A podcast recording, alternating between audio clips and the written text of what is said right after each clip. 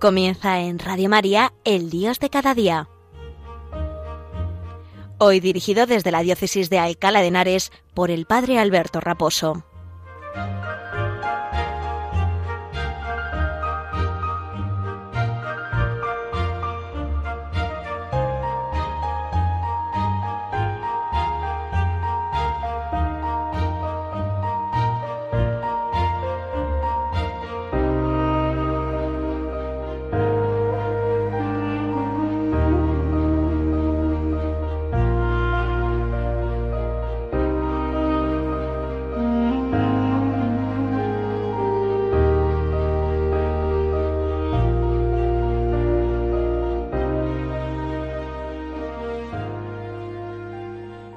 Muy buenos días y un saludo muy cordial desde la parroquia San Sebastián Mártir en Arganda del Rey. Parroquia que el pasado día 12, festividad de Nuestra Señora la Virgen del Pilar y Día de la Hispanidad, pues cumplía el templo parroquial, había sido, ha sido consagrado hace 13 años, en el año 2007 y por eso pues eh, esta semana hemos estado de celebraciones y hemos estado pidiendo al Señor pues que nos tenga eh, eh, en cuenta todas nuestras intenciones, que cuide de todos los que aquí caminamos como pueblo de Dios, como comunidad parroquial, siguiendo al Señor en este templo dedicado a San Sebastián Mártir y como digo, que fue consagrado en el año 2007, hace 13 años, un día de la Virgen del Pilar. Pues a ella también nos encomendamos, a su poderosa intercesión, y seguimos pidiendo también por el fin de esta pandemia del COVID-19, como lo ha hecho el Papa también en su última encíclica, eh, en la Fratelli Tutti, todos hermanos, pues pedimos al Señor pues que, tenga misericordia de nosotros, que cuide de todos los enfermos que están en los hospitales o en sus casas y que también tenga misericordia de todos los fallecidos para que los tenga ya en el cielo. Y a todos eh, a toda la sociedad en general, a todos los cristianos, a todos los que seguimos la radio de la Virgen, a todos los oyentes de Radio María, pues un cordial saludo y nuestra bendición para que, bueno, unidos a través de las ondas y a través de la comunión de los santos, a través de nuestra oración invisible pero eficaz, pues eh, podamos alcanzar que, un día pase esta pandemia y poder volver a la vida cotidiana eh, dentro de una normalidad mayor que la que ya tenemos en estos momentos. Bien, pues eh, vamos a, entrar ya de lleno en este programa del Dios de cada día de hoy 17 de octubre, eh, víspera ya de la celebración del Día del Domon, que tendremos Dios mediante mañana ya en nuestras, en nuestras parroquias, pidiéndole al Señor pues que tenga misericordia de todos los misioneros, que cuide de todos aquellos que están dejando su vida anunciando el Evangelio de Jesucristo y también apelando a nuestra generosidad, apelando a su generosidad y también a la de todos para que, bueno, pues con nuestra oración y nuestra contribución material también muchas personas eh, por el, trabajo de los misioneros pues conozcan a Cristo, ¿no? Y conozcan la fe, que, que es aquello que nos da la vida, aquello que nos da la salvación. Bueno, pues pedimos al Señor que, que por medio de la Virgen pues cuide de todos los misioneros también y comenzamos nuestro programa del Dios de cada día hablando hoy de Dios y la torta de mi tío Benito.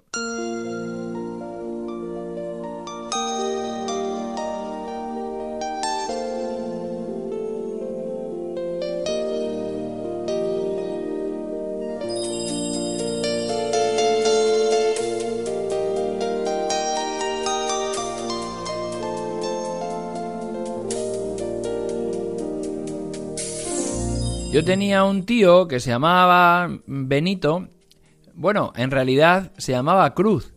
Eh, e, esto es una de las peculiaridades que por lo menos en mi familia se daba eh, en nuestros antepasados, que se llamaban de una manera pero los llamaban toda la vida de otra. Mm, no sé muy bien cuál era la razón. Yo he tenido varios tíos abuelos que, les conocíamos con un nombre y, y en algún caso, pues cuando les hemos ido a enterrar, pues eh, ha aparecido que en, el DNI que era otro nombre mm, bastante distinto. Me acuerdo de mi tío Fernando también que eh, pues eh, se llamaba Laureano. Y, pero bueno, todos le conocíamos como mi tío Fernando. Y claro, cuando eh, incluso algunos familiares cuando iban a verle a una residencia en la cual estuvo ya al, final de sus días, pues preguntaban por Fernando y, no, no, lo tenían allí. no, es Laureano. Ah, vale, vale. Entonces, bueno, pues mi tío Benito que se llamaba Cruz porque había nacido el 14 de septiembre, día de la exaltación de la Santa Cruz, que en mi pueblo, de donde yo soy, en Algete, y toda mi familia, pues se celebra con gran regocijo porque se celebra a su patrón. En mi localidad, el patrón de, de mi ciudad, de mi pueblo natal, es el Santísimo Cristo de la Esperanza y allí la exaltación de la Santa Cruz, el 14 de septiembre, pues se celebran las fiestas patronales en honor al Cristo y la gente le tiene mucha devoción. Y muchas personas pues llevaban el nombre de Cruz y más si nacían precisamente en el 14 de septiembre, día de la exaltación de la Santa Cruz. Mi tío Cruz, que le conocíamos como Benito, estuvo muchos años emigró y estuvo muchos años trabajando y viviendo en Caracas, en Venezuela. Y Allí, pues, eh, eh, estuvo muchos, muchos años y una de las cosas que ya cuando se jubiló y se vino para acá, para España, se trajo fue el acento y las expresiones propias de, Venezuela, de allí de, de Caracas. La verdad es que siempre guardó un cariño enorme por aquella tierra que le acogió y, que le alimentó y que con su trabajo pues también se labró un futuro y, un bienestar, ¿no? Ya Dios le tenga en su gloria, mi tío Benito ya falleció, pero una de las expresiones que, que, más eh, gracia nos hacían en la familia era cuando eh, llegaba a su santo, su, su, cumpleaños, y, nos decía que nos iba a, invitar a una torta porque a los sobrinos nietos nos hacía mucha gracia, porque pensábamos que nos pues aquí cuando decimos te voy a dar una torta, estamos pensando eh, pues en un cachete, en una bofetada, ¿no? Y, sin embargo una torta en, en, pues el, en, la manera de, entenderlo allí en Venezuela, por lo menos en Caracas, en la capital, es una tarta, ¿no? Y me ha hecho mucha gracia porque el Papa también en el punto que vamos a tratar hoy de eh, la exhortación apostólica Gaudete et Exultate, eh, explicando las bienaventuranzas, como vengo haciendo en los últimos programas, pues habla de también una torta, la torta de la vida, ¿no? Refiriéndose también a, pues a, la tarta de la vida, ¿no? Ellos se, reparten la, la, tarta de la vida, ¿no? Bien. Pues eh, ahora pasaré a explicar cuándo nombra el, Papa lo de la torta de la vida, que es en el número 78, pero antes eh, eh, enunciamos cuál es la bienaventuranza que el Papa explica en estos tres números, 77, 78 y 79, que es la de felices los que tienen hambre y sed de justicia, porque ellos quedarán saciados. El Papa en el primer número, en el 77, habla de un instinto de sobrevivir. Dice que hambre y sed son experiencias muy intensas porque responden a necesidades primarias y tienen que ver con el instinto de sobrevivir. Otro instinto de, supervivencia es la respiración, por ejemplo, ¿no? Pero el hambre y la sed es verdad que es un, instinto primario muy fuerte, ¿no? Con el cual el hombre pues, pues, pues trata de saciarlo, ¿no? Siempre, ¿no? De, hecho, pues eh, el propio Cristo, después de la pérdida de sangre, en el momento de estar clavado en la cruz y de, pues, eh, grita, ¿no? Ese tengo sed tan fuerte, ¿no? Que es verdad que, va más allá de, lo meramente físico, ¿no? Pero que también, que también acompaña esa sequedad mm, eh, física que tenía el Señor y, que Él la, lleva a más, ¿no? Y que podemos entender como tiene, tiene sed de nuestra salvación, tiene sed de nuestro amor, que es rechazado por nosotros en el madero santo de la cruz, ¿no? Bien, pues ese instinto de sobrevivir, ese instinto de hambre y sed, es el que apela aquí el Papa, ¿no? Dice que hay quienes con intensidad desean la justicia y la buscan con un anhelo tan fuerte, ¿no? Que la que, no. Por eso dice Jesús que serán saciados, ya que tarde o temprano la justicia llega, dice el Papa. Nosotros podemos colaborar para que sea posible, aunque no siempre veamos los resultados de este empeño. Qué interesante esto que dice el Papa, ¿no? De nosotros podemos colaborar con esta justicia y tarde o temprano llega. Es verdad que en este mundo quizás la justicia no termina de llegar en algunos puntos y vemos que hay sentencias de los jueces o dictámenes de pues de, en todos los ámbitos de la vida donde no, no se realiza esa justicia ¿no? que el hombre tanto anhela. Es uno de los filósofos del modernismo, de, que, pues, de los más importantes de, ya de, la modernidad de los últimos siglos, en Manuel Kant, quien en su epitafio, en su tumba, hizo poner eh, la siguiente reflexión, ¿no? Hay dos cosas que las cuales me, me, crean, me siguen creando admiración y... A ver, lo voy a leer para no, no inventármelo. Dice, dos cosas me llenan la mente con un siempre renovado y acrecentado asombro y admiración, por mucho que continuamente reflexione sobre ellas. El firmamento estrellado sobre mí y la ley moral dentro de mí. Qué interesante esto que dice Kant en su epitafio, ¿no? Que, se hizo, que hizo escribir él en su tumba, ¿no? El firmamento estrellado sobre mí y la ley moral dentro de mí. Bien, esa ley moral eh, nos, eh, eh, nos ayuda a elegir entre el bien y el mal, ¿no? Y el hombre tiene sed de bien, ¿no? Y juzgar las cosas con bondad, con verdad, ¿no?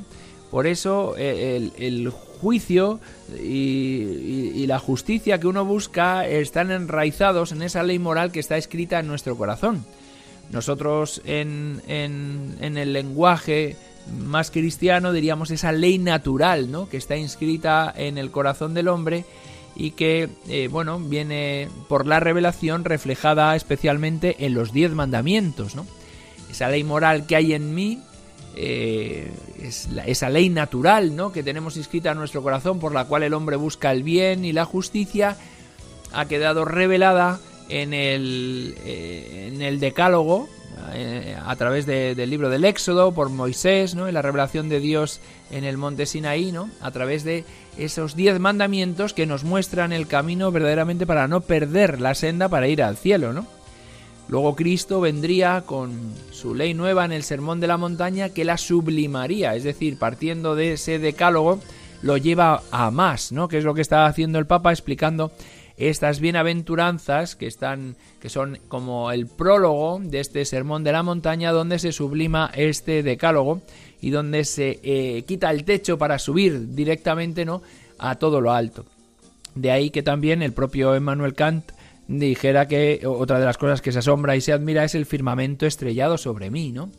Esta belleza de la creación que nos lleva a, a, pensar que hay alguien más, que hay alguien que ha creado todo esto con, con una forma inteligente y buscando un fin, que es la criatura excelsa por, por, por, excelencia de la creación, que es el hombre, y este hombre dotado de libertad, de conciencia, de deseo de, una ley moral, ¿no? Como decía Kant, y de deseo de, que se cumpla esa justicia en, en nuestras vidas a lo largo de, de, nuestra existencia.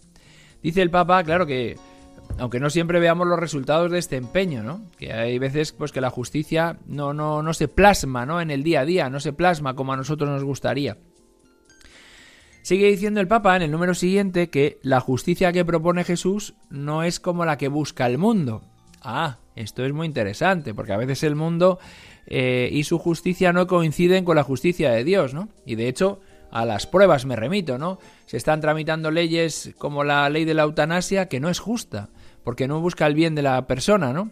Se ha tramitado leyes, también se han propuesto leyes como la nueva ley del aborto que no son justas. ¿Por qué? Pues porque porque quitan de en medio a seres humanos, ¿no?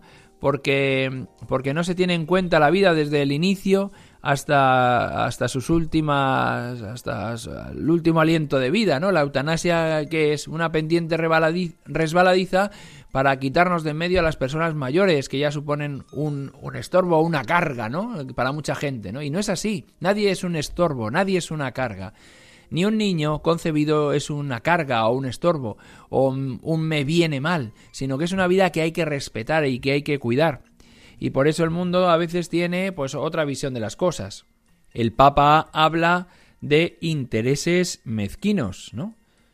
Dice manipulada de un lado para otro, la justicia mundana, ¿no?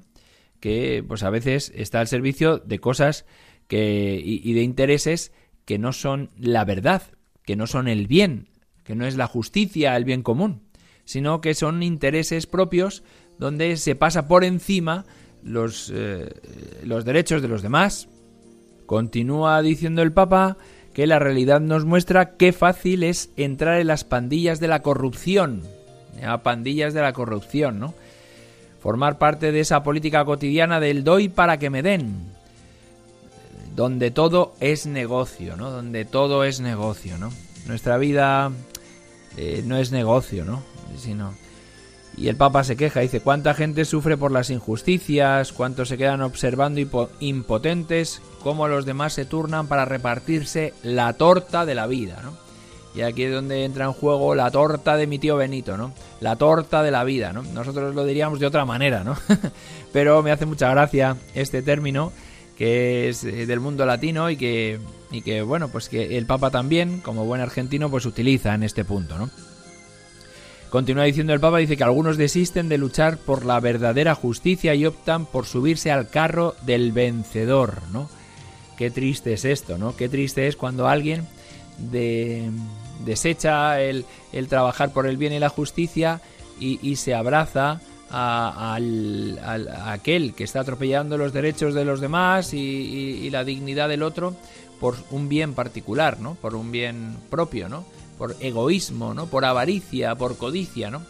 Pues esto es, eh, esto es eh, un poco triste, ¿no? Dice el Papa que eso no tiene nada que ver con el hambre y la sed de justicia que Jesús elogia, que Jesús elogia. Y en el último punto de esta, mm, comentando esta, esta bienaventuranza, dice el Papa que tal justicia empieza por hacerse realidad en la vida de cada uno, siendo justo en las propias decisiones. Ojo, esto es muy importante, las propias decisiones de cada día, hasta las más triviales, eh, pues tienen también un juicio moral, ¿no? Y por eso hay que hacerlas y hay que tomarlas eh, de acuerdo al bien, de acuerdo a la verdad, como nos dice la Veritatis Splendor, otra encíclica del, del Santo Padre Juan Pablo II, ¿no? De uno de sus antecesores, ¿no? dice, y luego se expresa buscando la justicia para los pobres y débiles, especialmente, dice el Papa, ¿no? Dice, es cierto que la palabra justicia puede ser sinónimo de fidelidad a la voluntad de Dios.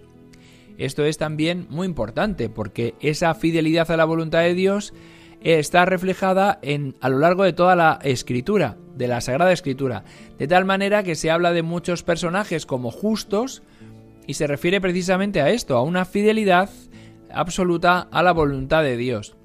El hombre justo por excelencia, después de Cristo, lógicamente, el justo con mayúscula, es, es San José, es su padre en, la, en la tierra, ¿no? El esposo de María. Era un hombre justo, nos dice Mateo. José, como era justo, no quería repudiar a su mujer, ¿no? Eh, y, denunciar a su mujer y la repudió en secreto, ¿no? Nos dice San Mateo.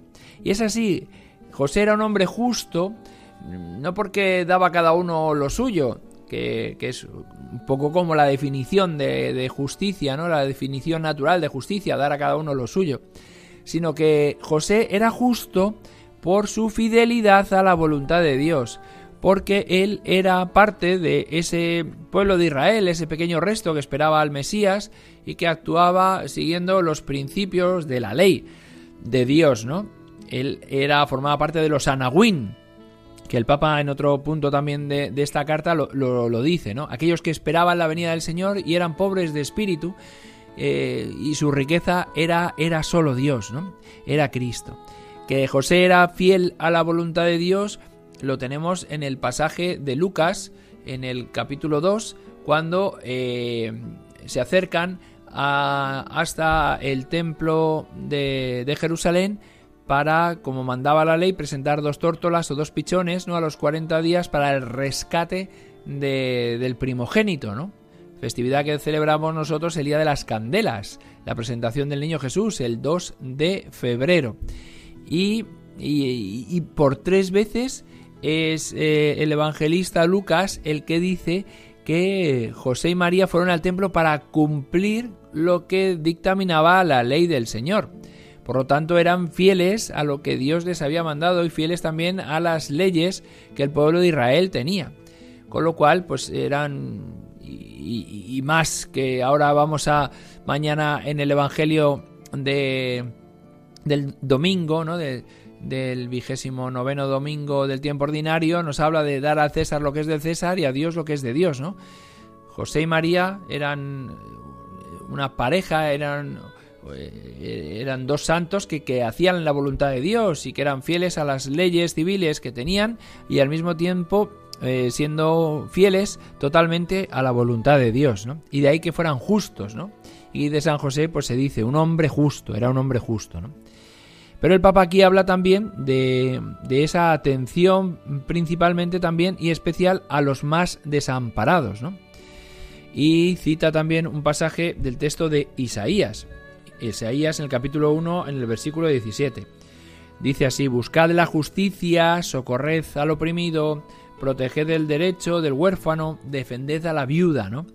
Sabéis que el huérfano, la viuda eran de los más desamparados en, la época de Israel porque era el pater, el, padre de familia, ¿no? Pater family, el, family, el que, el que, el que cuidaba de, de, la prole, de la esposa, ¿no? Y cuando éste faltaba, pues los, los, los niños, los hijos, los huérfanos, las, las viudas, quedaban un poco expuestos y, por eso hay tantas leyes a lo largo eh, especialmente del Deuteronomio, perdón, del, Pentateuco, el Levítico, el Deuteronomio, también hay normas para dejar al, huérfano y a la viuda, pues las uvas cuando se hacía la vendimia, pues algunos racimos, ¿no? De esos que están escondidos, no hacer la rebusca que se decía, para que pudieran mm, alimentarse también aquellos que no tenían la figura paterna que es la que daba de comer a las familias. Y por eso muchas de las indicaciones del Levítico y del Pentateuco en general, de los cinco primeros libros, hablan de ese cuidar del huérfano y, el, y de la viuda, que eran los más desamparados de todos. Y termina el Papa diciendo que buscar la justicia con hambre y sed esto es santidad. Bueno, pues busquemos nosotros también la justicia en, nuestra vida, en nuestra cotidianeidad, ¿no? Busquemos con ese deseo de, de hacer siempre lo más adecuado, de dar gloria a Dios, de ser fieles a la voluntad de Dios y teniendo especialmente en cuenta a los más desamparados y aquellos que tienen no tienen la misma suerte que nosotros. Es un buen momento, ya que estamos en vísperas de la celebración del DOMUN, del Domingo Mundial de las Misiones, de tener presente a los más desfavorecidos y de aquellos que su pobreza más radical es no conocer a Cristo, ¿no? Pues que nuestra oración y nuestra contribución económica con esta colecta especial del Domingo de las Misiones, pues eh, sea tan generosa que vayamos labrándonos un tesoro también nosotros en el cielo. Bueno, pues con mi bendición y con un saludo fuerte para todos los oyentes de Radio María, me despido en este día 17 de octubre del año 2020 pidiendo también al Señor y a nuestra Madre la Virgen que se apiaden de su pueblo también y que terminen con la epidemia del COVID-19. Un saludo y mi bendición.